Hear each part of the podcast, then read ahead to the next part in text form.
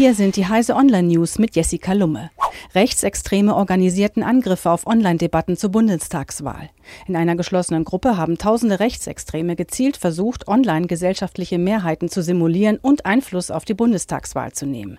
Sie verbreiteten rassistische Inhalte, verfälschten Posts und beschimpften Politiker. Das haben Recherchen von ARD und der Süddeutschen Zeitung auf Basis von geleakten Chatprotokollen ergeben. Klage gegen Microsoft, neues Windows 7 oder 600 Millionen Dollar Strafe.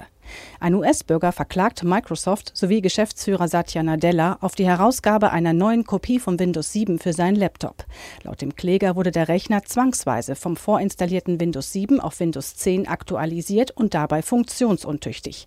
Kommt Microsoft der Forderung nicht innerhalb von 30 Tagen nach, sollen sie eine Strafzahlung in Höhe von 600 Millionen US-Dollar leisten, verlangt der Kläger, der sich laut Klageschrift nicht durch einen Anwalt vertreten lässt. Autonome Autos. Forscher führen Bilderkennung mit manipulierten Schildern in die Irre. Autonome Autos orientieren sich wie menschliche Fahrer an Verkehrszeichen. Werden diese in den automatischen Bilderkennungssystemen manipuliert, könne das zu katastrophalen Folgen führen. Das berichten Forscher der Universitäten Princeton und Purdue. Wird beispielsweise das Verkehrszeichen für ein Tempolimit als Stoppschild identifiziert, kann das zum plötzlichen Stopp des autonomen Autos führen und einen Auffahrunfall nach sich ziehen vollelektrische Kurzstreckenflüge geplant.